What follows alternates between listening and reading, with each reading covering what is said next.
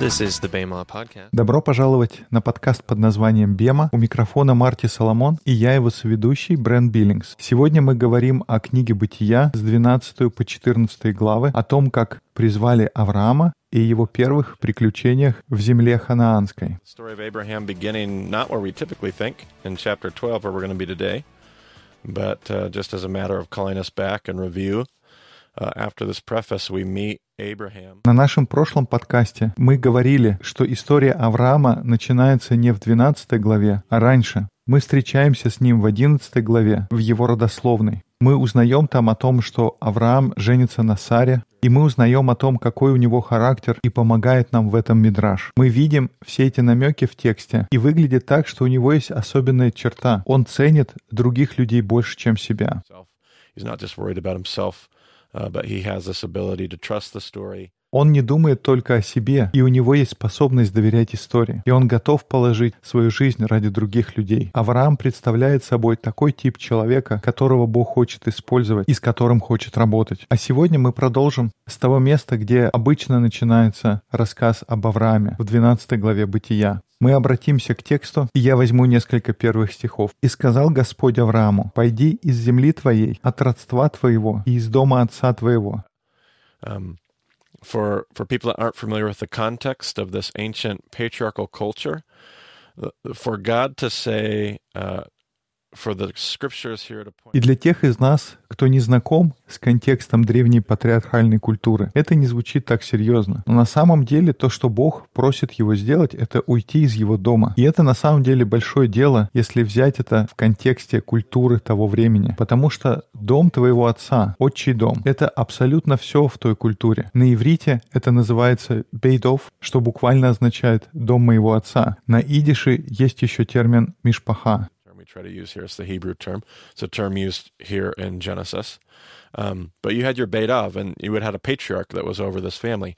And in this Beit Av, in this larger patriarchal family structure, would have been you and your Но мы будем использовать это понятие бейдов. Это тот термин, который здесь используется. Итак, у вас есть патриарх. Он управляет этим бейдов. Это большая патриархальная структура, в котором есть братья, сестры, двоюродные братья и сестры, тети и дяди, и все они находятся как под зонтиком патриарха. То есть в той патриархальной культуре ты являешься частью бейдов. Быть частью семьи — это означало быть частью сообщества. Ты часть большой семьи, которая следует за призванием своего отца. Отец пришел на эту землю, и у него есть какое-то призвание. И это призвание обычно зиждется на каком-то ремесле.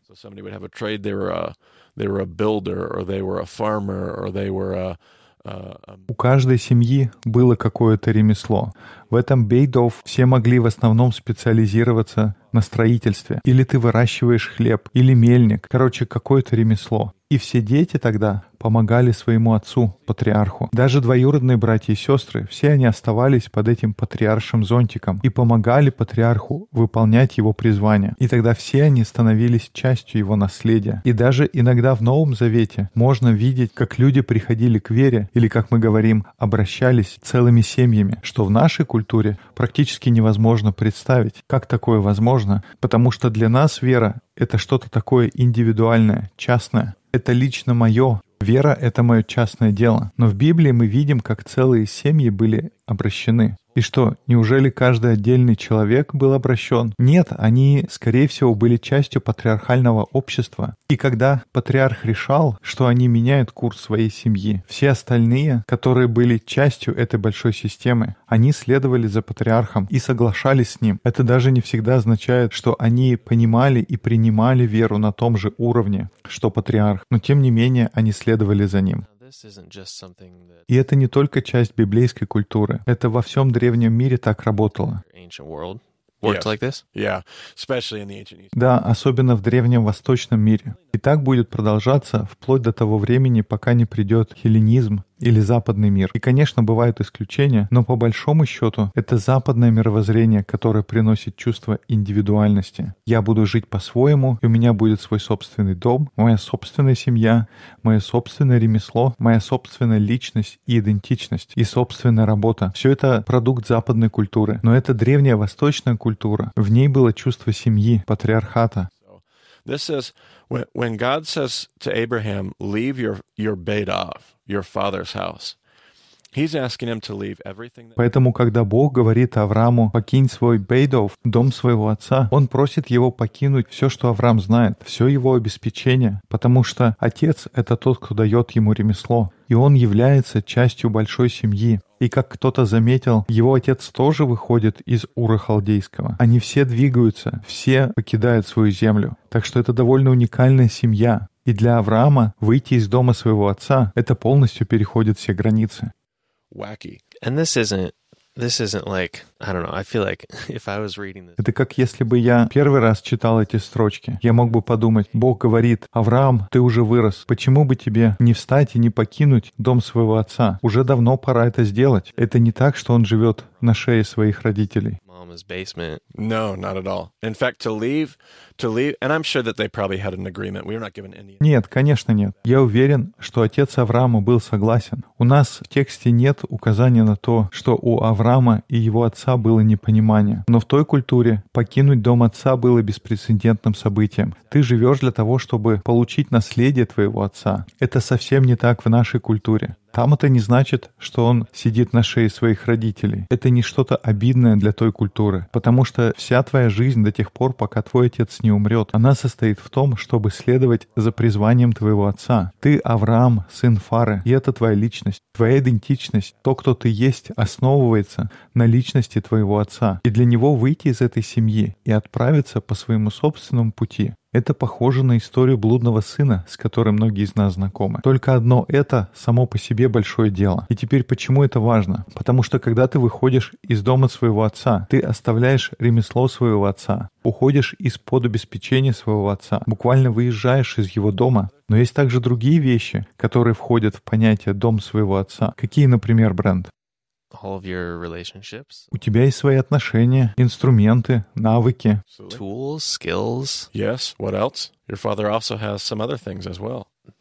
Ну а что еще? У твоего отца есть что-то, чему ты служишь? Да, в доме твоего отца есть боги, которым он служит и на которых надеется. Есть те истории, с которыми ты вырос. Это твой отец, который учит тебя поклоняться тем богам, которых он знает и как он их понимает. И выйти из дома своего отца — это также означает уйти от этих историй, от того культурного окружения, которое отец передал тебе, от тех богов, на которых он надеялся one of my favorites about uh, Avram when he uh, И есть замечательная история в Мидраше, одна из моих любимых о том, как Авраам в ту ночь, когда он уходил, точнее, когда он решил, что он покидает дом своего отца. Там говорится, что он пошел в ту комнату, где его отец хранил всех идолов. Он берет топор и разрубает идолов на кусочки, за исключением одного последнего идола. И затем он кладет топор в руки этого идола, и его отец просыпается, заходит в комнату и говорит, что здесь произошло. А Авраам говорит, ну, понятно, что здесь произошло here holding the axe and all the other ones are smashed. Like I think it's obvious what's happened. This this idol is apparently. And the father says, "No, that's ridiculous." В смысле, вот у тебя идол с топором, и все остальные разрушены. Разве не очевидно, что это его работа? Но его отец говорит, нет, это же глупость, это просто изображение, сделанное из камня. Я выточил их сам. И тогда Авраам смотрит на него и говорит, тогда зачем ты им поклоняешься? Так что это большое дело для Авраама уйти от дома своего отца. Дом его отца — это все, что у него было. Это не просто, где ты живешь, отдыхаешь и спишь по ночам. This is about where his paycheck comes from and who he worships and who he calls family. And where his provision comes from and who makes the decisions. This, this is everything. So let's keep reading. Uh, God says, uh, I'll, I'll, start over again. The Lord has uh, had said to Avram, Leave your country, your people, and your father's household, and go to the land I will show you. I will make you into a great nation. I will bless you. I will make your name great, and you will be a blessing. I will bless those who bless you, and whoever curses you I will curse, and all peoples on earth will be blessed. Это также кто тебе платит, кому ты служишь и кому поклоняешься. Это призвание твоей семьи. Это тот, кто обеспечивает тебя, и тот, кто принимает решения. Так что давайте продолжим читать. «И сказал Господь Аврааму, «Пойди из земли твоей, от родства твоего и из дома отца твоего, в землю, которую я укажу тебе. И я произведу от тебя великий народ, и благословлю тебя, и возвеличу имя твое, и будешь ты в благословении. Я благословлю благословляющих тебя и злословящих тебя прокляну, и благословятся в тебе все племена земные. И пошел Авраам, как сказал ему Господь, и с ним пошел Лот. Авраам был 75 лет, когда вышел из Харана. И взял Авраам с собой Сару, жену свою, Лота, сына брата своего, и все имение, которое они приобрели, и всех людей, которых они имели в Харане, и вышли, чтобы идти в землю ханаанскую, и пришли в землю ханаанскую. И прошел Авраам по земле сей до места Сихема, до Дубравы море. В этой земле тогда жили хананеи. И явился Господь Аврааму и сказал, потомству твоему отдам я землю сию». И создал там Авраам жертвенник Господу, который явился ему. Интересно здесь сравнить эту историю с самой последней историей, которую мы обсуждали до Авраама. Какая это была история, Брент? Вавилонская башня? Right. And so every time you have a group of people in the preface, what seems to define them Верно. И каждый раз, когда мы сталкивались с группами людей в предисловии, такое ощущение, что то, что их определяет, это то, что они строят башню для себя. И образно выражаясь, у нас была борьба, можно ли найти людей, которые бы не делали все только ради своего имени. И что особенно удивляет в Аврааме, Бог дает ему обещание, что он даст ему эту землю. И мы только что говорили в истории Вавилонской башни, что Бог не хочет, чтобы его люди останавливались, чтобы они закрепились в какой-то земле. Он хочет, чтобы его люди двигались, следовали за его голосом, если хотите. А здесь он говорит Аврааму, что он даст ему эту землю. И если иметь в виду все предыдущие истории, какая может быть первая реакция? Можно подумать, Бог, нет, не надо говорить ему, что ты отдашь ему эту землю. Потому что, основываясь на всем том, что мы видели раньше, что ты думаешь, Авраам сделает? Он построит башню для своего имени. Мы подумаем, что он укоренится. Бог пообещал ему этот кусок земли. И он скажет, хорошо, я остаюсь здесь, но удивительно, что делает делает Авраам. Он делает нечто совершенно другое по сравнению с тем, что мы видели в предисловии. Он строит башню, но эта башня совершенно другого рода. Он строит алтарь, он строит жертвенник. То, что он хочет увековечить, это его вера в то, кто такой Бог. И тогда вместо того, чтобы строить башню для себя и попытаться увековечить свое имя, он строит башню, он строит жертвенник Адонай, он призывает имя Всевышнего Бога. И он строит жертвенник Богу, чтобы увековечить его имя. А себе он ставит шатер. И что такое шатер? Это временное жилище. Точно. Авраам готов двигаться. У Авраама есть это понимание что даже при том, что у него есть обещание от Бога, нужно увековечить его имя, а не свое. Авраам, он просто путник, и он подвижная часть истории. Он та часть, которая не постоянна. И мы читаем дальше. Оттуда двинулся он горе на восток от Вифиля и поставил шатер свой так, что от него Вифиль был на запад, а Гай на восток. И создал там жертвенник Господу, и призвал имя Господа. И поднялся Авраам и продолжал идти к югу. И был голод в той земле, и сошел Авраам в Египет пожить там, потому что усилился голод в земле той. Это будет одна из ярких тем в Писании. Периодически наступает голод. И действительно, на Ближнем Востоке часто бывают засухи. Точно готов это подтвердить. Ты же был с нами в наших поездках. Итак, если засуха, то это проблема для нас. И в те времена было одно место, куда все шли, когда начиналась засуха. Это место около реки Нил. В Египте есть земля Гашен или Гасен. Мы о ней еще больше услышим позже в истории. Так вот, там река всегда выходит из берегов, и вне зависимости от того, насколько сильная засуха, это единственное место, где всегда есть еда. Там есть вода, и растения могут расти. Поэтому на протяжении всей истории, когда мы слышим о засухе, люди идут в Египет. И так на земле начался голод, и Авраам отправился жить в Египет, потому что голод был очень силен. И когда мы это читаем, Брент, какие у тебя возникают мысли? Ну, насколько сильная засуха будет? Как долго этот голод продлится? Откуда ты знаешь? Хороший вопрос. А теперь, если подумать обо всей этой линии повествования, об Аврааме, что бы ты ожидал увидеть от этого героя? Well, не знаю, может быть, есть повод волноваться, начнет ли он служить египетским богам? Okay, it feels like he's. Есть такое чувство, как будто вот у нас наконец-то есть этот герой. Авраам, он прекрасный человек, он женится на бездетной женщине, он строит жертвенник Богу и сам живет в шатрах. Он всегда так правильно поступает. И вот тут в момент засухи мы думаем, ну ничего страшного, Авраам, он же такой человек, он будет верить в историю, но он идет в Египет. И я не хочу обвинять Авраама, потому что он такой же человек, как и все мы, у него тоже есть борьба. Uh. И то, что я хочу сказать, мне нравится в истории об Аврааме, что это не какая-то история о каком-то рыцаре с геройским характером, просто сага о том, кто всегда поступает правильно. Авраам — это просто человек, как я и как 99% слушателей этого подкаста. Он знает, что это такое борьба между верой и ответственностью. То есть, когда нужно довериться Богу и когда Бог ожидает, что ты поступишь ответственно. И вот мы видим Авраам, когда есть засуха, он решает, нужно идти в Египет.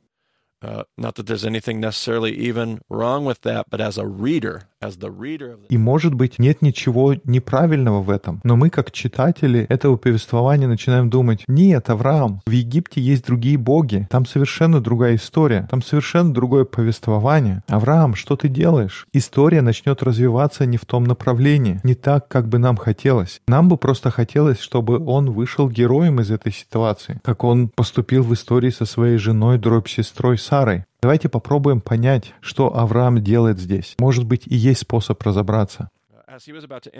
Когда они подходили к Египту, он сказал жене Саре, «Я знаю, что ты красивая женщина. Когда египтяне увидят тебя, они скажут, это его жена и убьют меня, а тебя оставят в живых. Скажи, что ты моя сестра, чтобы ради тебя меня приняли хорошо, и благодаря тебе я остался жив». И когда я рос, каждый раз, когда мы обсуждали эту историю, мы как будто гранатами забрасываем Авраама. А, он просто старается спасти свою шкуру. Он просто боится за свою жизнь. Что это за тип? И, конечно, можно много говорить, что он за тип в этой истории, но здесь происходит нечто большее, чем он просто пытается спасти свою жизнь. Он говорит, я знаю, что ты красивая женщина. И на тот момент Сара была очень красивой женщиной в свои 60 лет. И это было что-то очень особенное, что она такая красивая. So beautiful.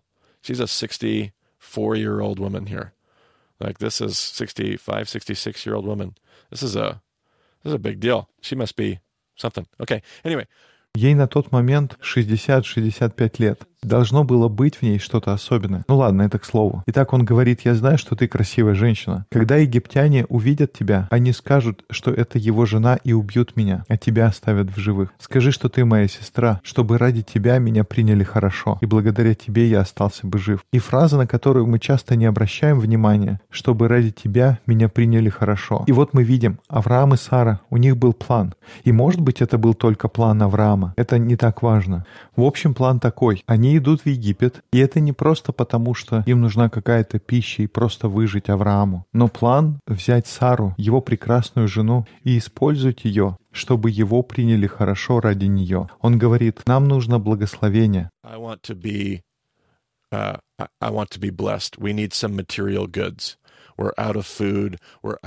Нам нужны материальные вещи, у нас нет еды, у нас нет ресурсов, и нам нужно, чтобы нас приняли хорошо. Нам нужно это благословение. И тогда он хочет использовать эту прекрасную женщину, которая находится под его патриаршей заботой, под его властью. И он просит ее говорить, что она его сестра, а не его жена, потому что тогда другие придут и начнут ухаживать за ней. И если ты хочешь ухаживать, что ты приносишь патриарху, Брент? много разных подарков. Да, ты приносишь подношения, подарки. Ты будешь, в кавычках, принимать хорошо благодаря ей, потому что он патриарх, и он принимает решение, кому он ее отдаст как жену. И поскольку это он, который принимает решение, то ты будешь ухаживать и приносить подарки, чтобы он выбрал тебя. Если она действительно настолько красивая, как мы читаем, там будет много конкурентов. Да, он ожидает, что она будет пользоваться популярностью. И тогда план такой. Ну, мы тебя как бы выставим на продажу. Другие придут, будут ухаживать за тобой, а мы просто потом убежим из Египта под покровом ночи со всеми этими подарками, со всеми ресурсами, которые нам нужны. И мы снова вернемся к нашему призванию. Но это не то, как все развивается. И есть еще один момент. Они не просто возьмут себе кучу подарков, но весь дом Авраама зависит от этого. И если вдруг Авраама убьют, весь его дом останется в очень сложном положении. Correct. And it's hard to know how large this household is at this point. We know it includes Lot and his family. И сложно сказать, насколько большой у него был дом на тот момент. Мы знаем, что у него есть Лот и его семья. Мы также знаем, что когда он выходит из Египта, у него будет огромный бедов, большая мишпаха. Здесь мы видим беспокойство обо всей семье, о Лоте, обо всех, кто пришел с ним, о всех тех, о ком нам не говорится в тексте. All right, so picking back up.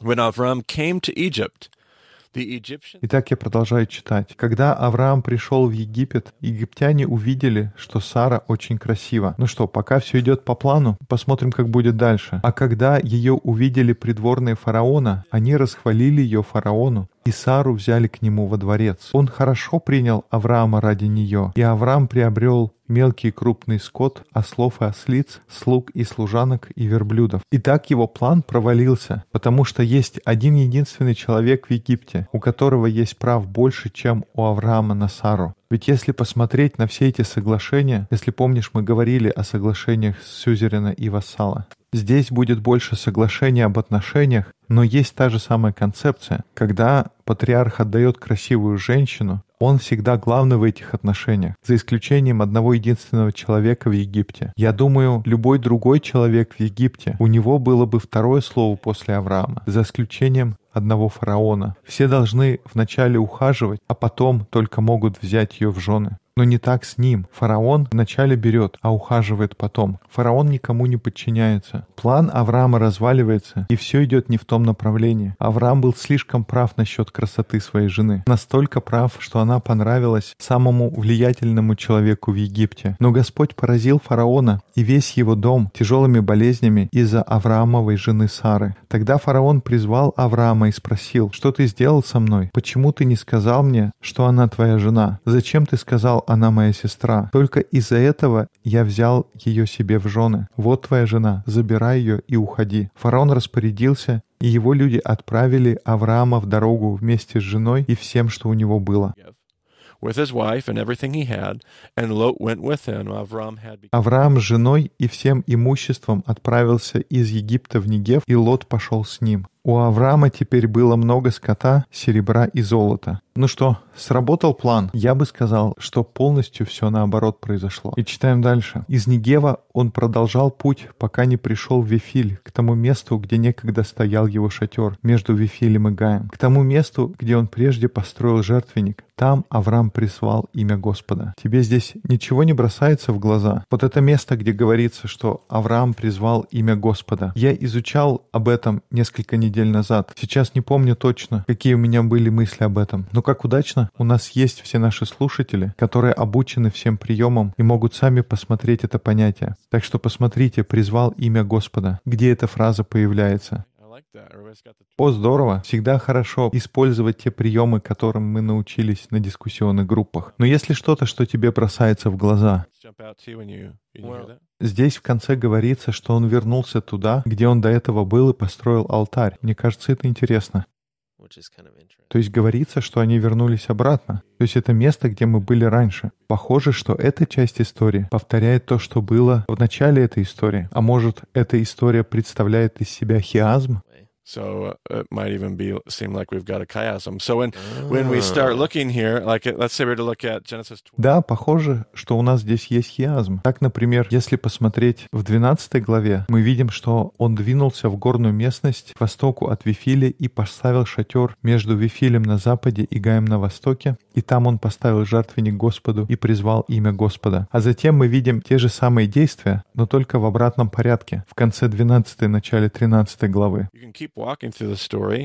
Uh, если присмотреться, через всю историю есть вещи, которые отображаются сами на себя. Так в одном месте Авраам говорит «Скажи, что ты моя сестра». А на другой стороне хиазма фараон говорит «Почему ты не сказал, что она твоя сестра?» В одном месте мы читаем, что ко мне будут хорошо относиться, что примут меня хорошо из-за тебя. А на другой стороне говорится, что к нему относились хорошо из-за нее. Мы видим эти фразы, которые отражаются сами на себя. Поэтому этот хиазм достаточно легко увидеть. И в центре этого хиазма оказываются стихи 14 и 15, когда Авраам пришел в Египет, и египтяне увидели, что Сара очень красива. А когда ее увидели придворные фараона, они расхвалили ее фараону, и Сару взяли к нему во дворец. Итак, центр этого хиазма находится там, где история как бы наносит ответный удар, и весь план разваливается. И здесь я процитирую Равина, от которого я научился этой истории. Это снова будет Равин Дэвид Форман. Он говорит в своих уроках по бытию, что центр этого хиазма — это момент, когда Авраам понимает, что все не всегда развивается как запланировано. То есть у него был план, но всегда есть что-то, что мы не можем видеть, и вещи, которые мы не планируем. И тогда вопрос, который возникает, что будет Авраам делать с этими уроками, которые он выучил? Как он будет реагировать и поддастся ли он страху? Поддастся ли он неуверенности? Что он будет делать с этим новым знанием? Авраам сделал ошибку. Это была достаточно серьезная ошибка. Ошибки бывают и у вас, и у меня, у всех, кто слушает наш подкаст. Это часть истории человечества. Но вопрос в том, что мы будем делать с нашими темными главами, с нашими самыми сложными моментами, как мы будем поступать потом. Um, 13, verse...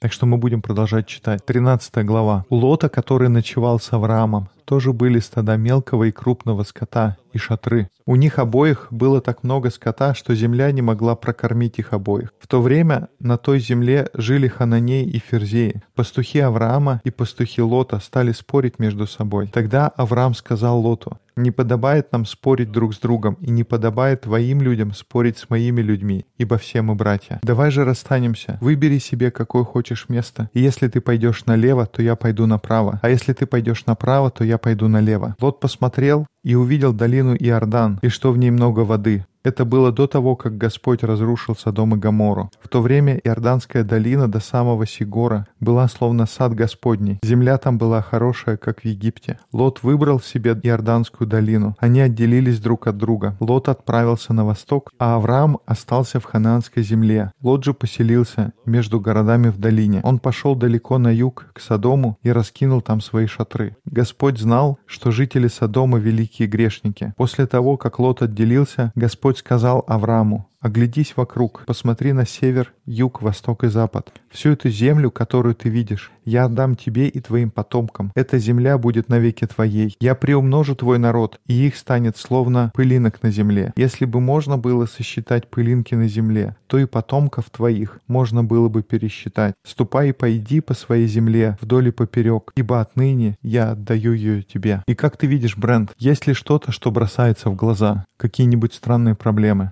Ну, например, почему нам важно знать, что Содом еще не был разрушен? Мы же раньше ничего не слышали об этом городе, правильно? Хороший вопрос. Это очень близко к тому, о чем я хотел сейчас поговорить. Ну, а если отойти от темы Содома и Гамора? Что-то, что раньше чуть-чуть написано. Какой-то принцип, о котором мы раньше говорили.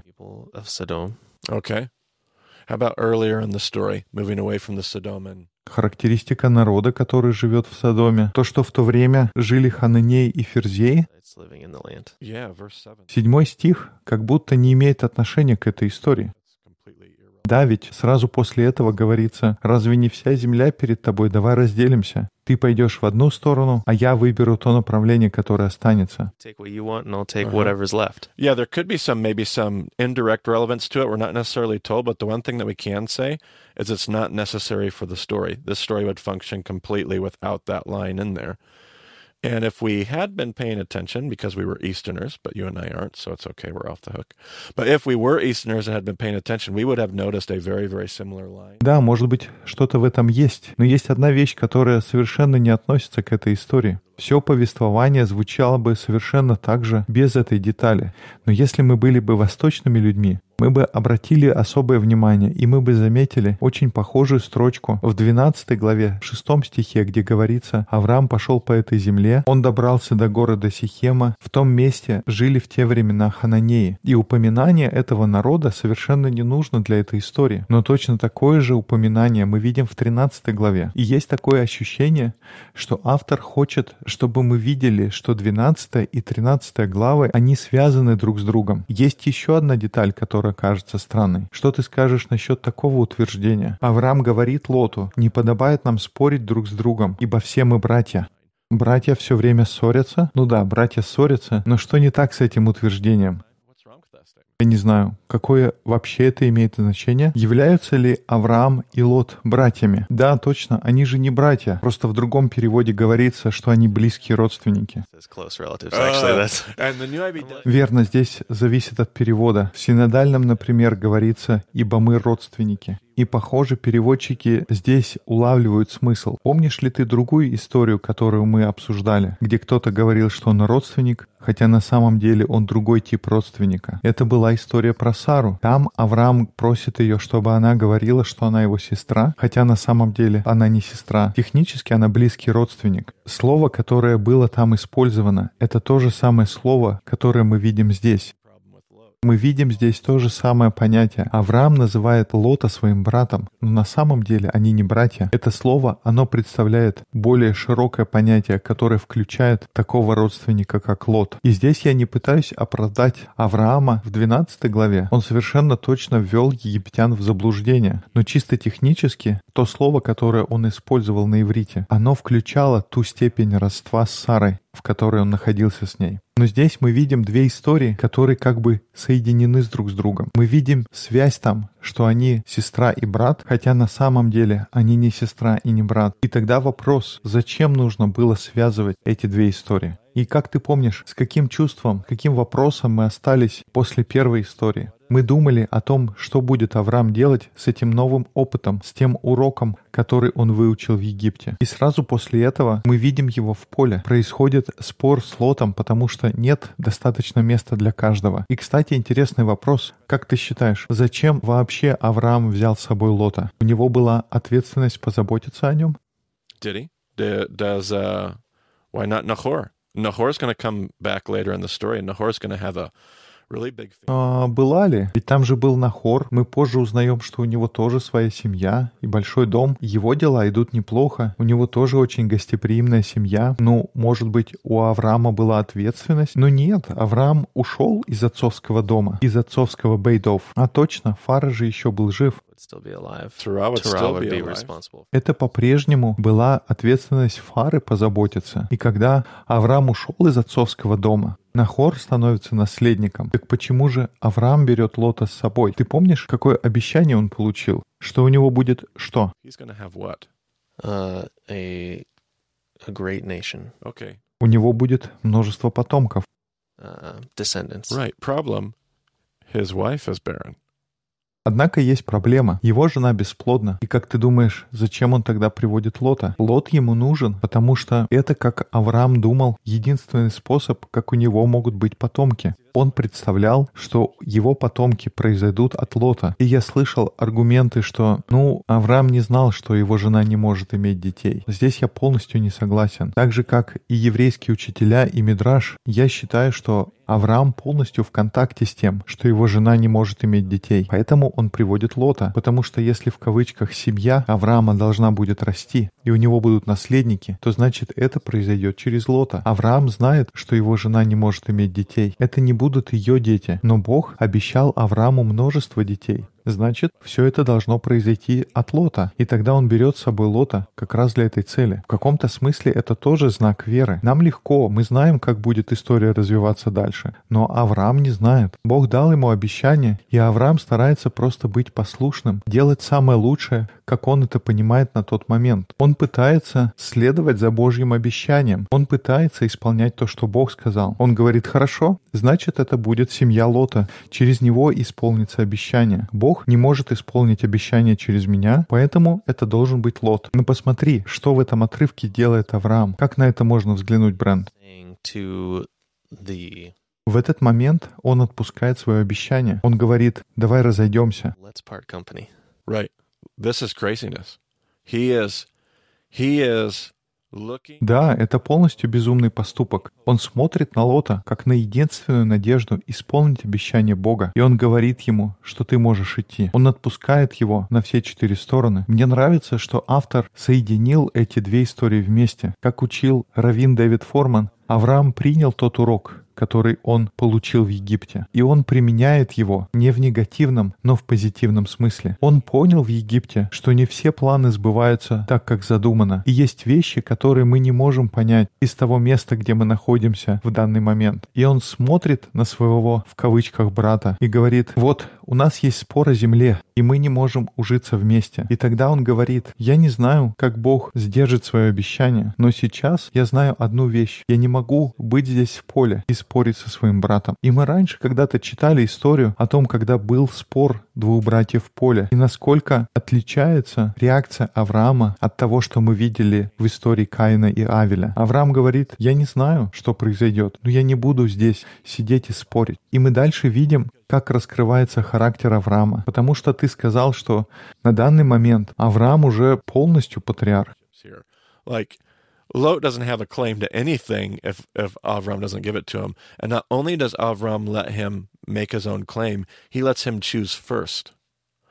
Uh, and some interesting language gets used here. It says that Lot looks, same phrase that Eve Все козыри его. У Лота нет ничего, чтобы он получил не от Авраама. Но здесь Авраам не только отпускает Лота, но он и дает ему право выбора. И здесь библейский текст использует интересный язык. Там есть то же самое слово, когда Ева посмотрела на плод дерева познания добра и зла и увидела, что плод хорошо выглядит, он приятен для глаз. Точно так же Лот посмотрел на землю, то время как Авраам даже не смотрит на землю до тех пор, пока сам Бог не говорит ему, «Авраам, теперь посмотри смотри вокруг, потому что все, что ты видишь, будет твое. И это очень впечатляющая история о характере Авраама и то, как он применяет этот урок, который он выучил раньше. Он не знает, как Бог исполнит свое обещание. Он говорит, я не знаю, как будет потом, но я точно знаю, что я должен сделать здесь. Пусть Бог решает, как он выполнит свое обещание. Но сейчас я сделаю правильный выбор. Сейчас я буду доверять, и я позволю Лоту уйти.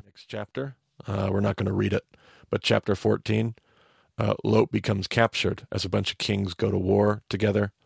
And Lot has found himself pitching his tents at Sodom, and the king of Sodom gets uh, uh, everything, everybody gets captured. And Avram goes out with 318. That's a big household. И история развивается в следующей главе, где мы читаем, как начинается война, и Лота захватывают. И тогда Авраам берет 318 человек, что, кстати говоря, довольно большое хозяйство. И он отправляется за Лотом. Он побеждает тех царей и возвращает все обратно царю той земли. 21 of chapter 14. Give me the people and keep the goods for yourself. So Avram has somehow miraculously defeated these kings in the land, and the king comes and says. И в конце 14 главы мы читаем: Тогда царь Содомский сказал Аврааму: Можешь оставить все это себе, только верни мне моих людей, которых захватил враг. Но Авраам ответил царю Содомскому: Я обещаю Господу Всевышнему Богу, тому, кто сотворил небо и землю, что не возьму себе ничего из принадлежащего тебе, ни ремешка, ни нитки. Я обещаю, что не оставлю себе ничего, ибо не хочу, чтобы ты сказал, я обогатил Авраама. I will accept nothing but what my men have eaten and the share that belongs to the men who went with. Единственное, что я приму, это еду, которую съели мои отроки, но ты должен отдать остальным их долю. Возьми захваченное нами в бою и отдай часть этого Анере, Эшколу и Мамрию, ибо эти люди помогли мне в сражении. И что интересно, Авраам только что получил Лота обратно. Если бы мне поставить себя на место Авраама, в этот момент я думаю, так, хорошо, я доверял истории, я сделал то, что Бог хотел. И вот Бог возвращает мне Лота обратно. Но здесь царь говорит Аврааму, только отдай мне всех людей. И Авраам отдает все, включая Лота. И у меня были ученики, которые говорили, ну нет, он Лота не отдает. Но в следующий раз, когда мы встречаем Лота, где он находится? Он находится в Содоме.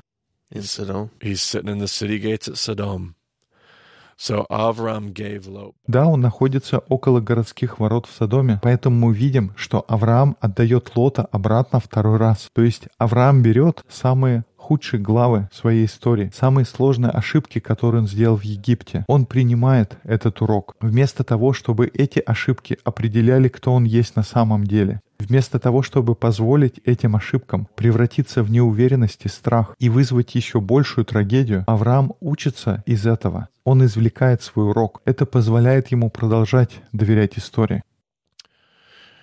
And if we don't think that's what he's wrestling with, uh, our next podcast we're going to go over uh, Genesis 15, and you're going to be able to sneak peek ahead and take a look at the first words out of Avram's mouth. Uh, Avram's pretty worked up over this. This hasn't been easy.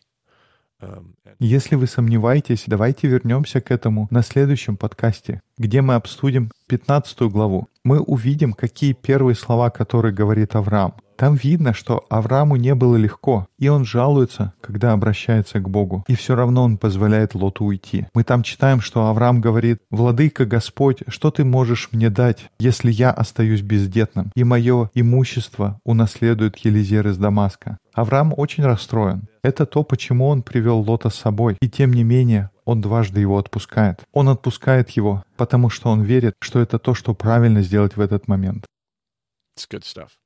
Хорошая история. Что-то еще, Марти? Я думаю, это все на сегодня. Замечательный момент, чтобы сделать паузу. Неспроста Авраама называют отцом веры. Yes. For a reason. Yes. Not perfect, mind you. И он несовершенен. У него будут ошибки. Это не последняя ошибка, которую сделает Авраам, но он будет знать, как вернуться обратно, чтобы доверять истории. Он не будет оставаться на самых темных страницах истории. Это то, чему можно научиться у него.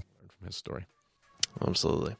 Ну что ж, если вы живете на Полюс, мы надеемся, что вы присоединитесь к нашим дискуссионным группам в Москве по вторникам и в Пулмане по средам. Если вы хотите связаться с Марти, его можно найти на Твиттер как Марти Соломон, меня можно найти на Твиттер как EIBCB. Больше информации о подкасте можно найти на сайте bemadiscipleship.com. Спасибо, что вы слушаете подкаст под названием Бема. До скорых встреч в эфире. So take a look at that. Thanks for joining us on the BMA podcast, and we'll talk to you again soon.